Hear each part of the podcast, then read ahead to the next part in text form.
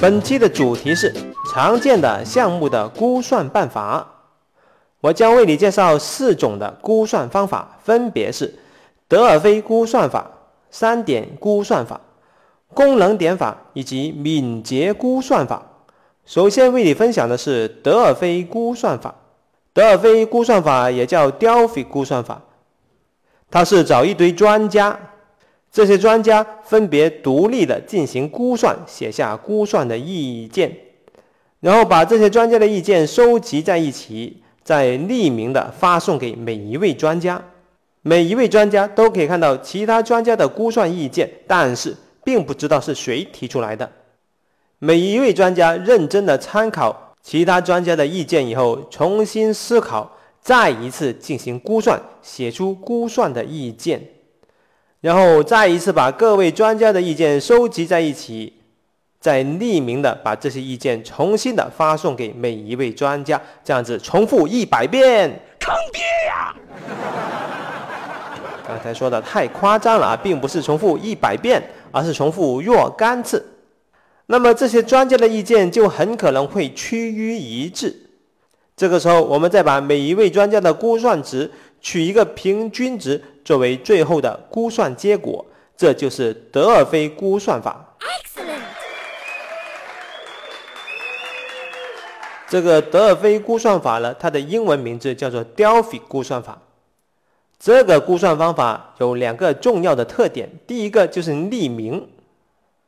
匿名可以防止权威意见的过分影响，让每一位专家都可以独立的、充分的去思考，发表他的意见。嗯。这个估算方法第二个重要的特点，那就是每一位专家都需要认真的去思考其他专家提出来的意见，吸纳里面的智慧，再重新思考，这样子重新思考以后得出来的估算结果将会更加的准确。嗯，当然，在实际工作中，这个德尔菲估算法的匿名这个特点，会增加沟通的难度，专家不能面对面直接沟通。很多专家的意见可能无法深入的理解。我的做法就是让各位专家都在一个会议室里面，面对面的直接沟通，充分的交流意见。所以小结一下德尔菲估算法的主要的两个特点，应该是：第一就是开诚布公的交流意见；而第二个重要的特点就是每一位专家都要虚心的去认真的去思考其他专家的意见，来改善自己的想法。Excellent。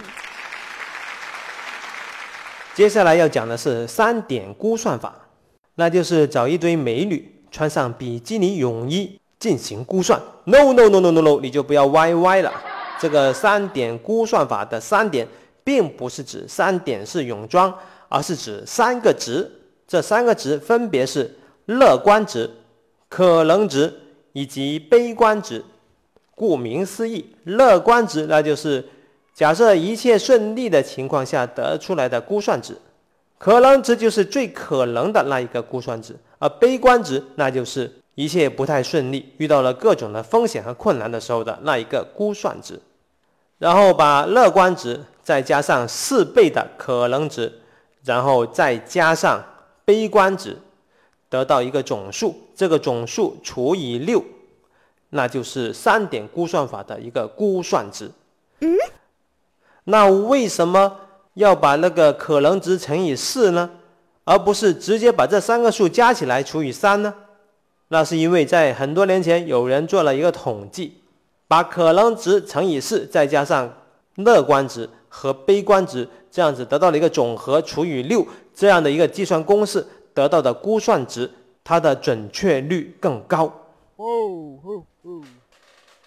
第三个要介绍的估算方法就是功能点法。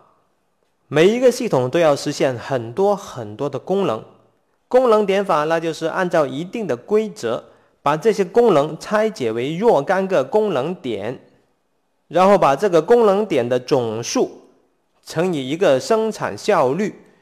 比方说，每功能点需要多长的时间，这个时候就可以得到总的工作量。你也可以直接把这个功能点的总数乘以一个单价，就得到一个项目的报价，或者说项目的成本。如果你们没有这个生产力的数据怎么办？很简单，有两个方法。第一个方法，那就是把你过往的已经做过的项目用功能点法重新算一次，看一下功能点的总数是多少，然后再计算一下你过往做过的这个项目的总的工作量，这样子就可以算出每功能点需要多少的工作量。这个就是你们过往的生产力的一个参考数据，或者是去参考所谓的业界标准。第四种估算方法，那就是敏捷估算法。这是一种打扑克牌的估算方法，嗯，需要用到专用的敏捷估算扑克，或者是用普通的扑克牌也可以。估算的对象是用户故事，估算的结果是故事点或者是工作量。首先是产品经理讲解这个用户故事。然后项目组全体所有人独立进行估算，从自己的扑克牌里面选出一张符合自己估算值的那一张牌，然后一二三，大家同时把这张牌收出来，然后每一位成员去介绍他为什么这样子估算，或者是让最大最小值的两位成员分别介绍他为什么这样估算。大家听取了其他人的意见以后，重新进行估算。然后再一次打牌，这样子重复一百遍，说错了，重复若干遍。若干遍以后，我们就可以采用所有人的估算结果的平均值，或者是直接使用中间值作为最后的估算结果。这个估算方法其实就是估算扑克加上德尔菲估算法的两者的结合。Excellent。敏捷估算法最大的好处，那就是。如果你们在办公室里面打牌，不小心给领导抓住了，你就可以跟领导说：“我们不是在打牌，我们是在做敏捷估算。”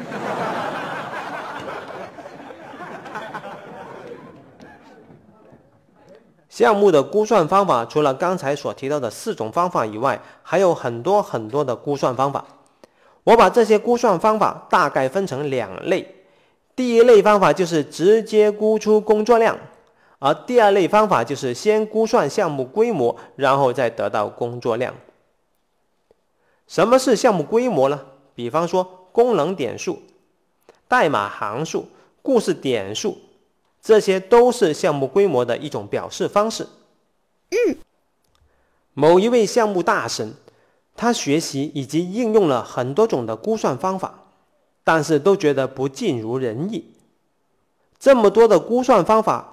还不如返璞归真的做法。我们把项目的工作一层一层的分解，直到可以做精准的估算。这个时候，我们把分解以后的这些估算汇总起来，这就是整个项目的估算了。这样的估算方法岂不是更加的靠谱？其实我也是一直有类似的问题，曾经有好长的一段时间里，都希望去学习一种神奇的、厉害的估算方法，来解决我的项目估不准的问题。后来我才发现，原来我并没有抓住问题的根本。请你思考一下，决定估算准确度的到底是估算方法还是项目的成熟度呢？嗯，前面项目大神所提到的，把项目逐层拆解，直到可以做精准估算，这个时候就没有什么估算方法的什么事儿了吧？问题是在实际项目中，你能做到这一步吗？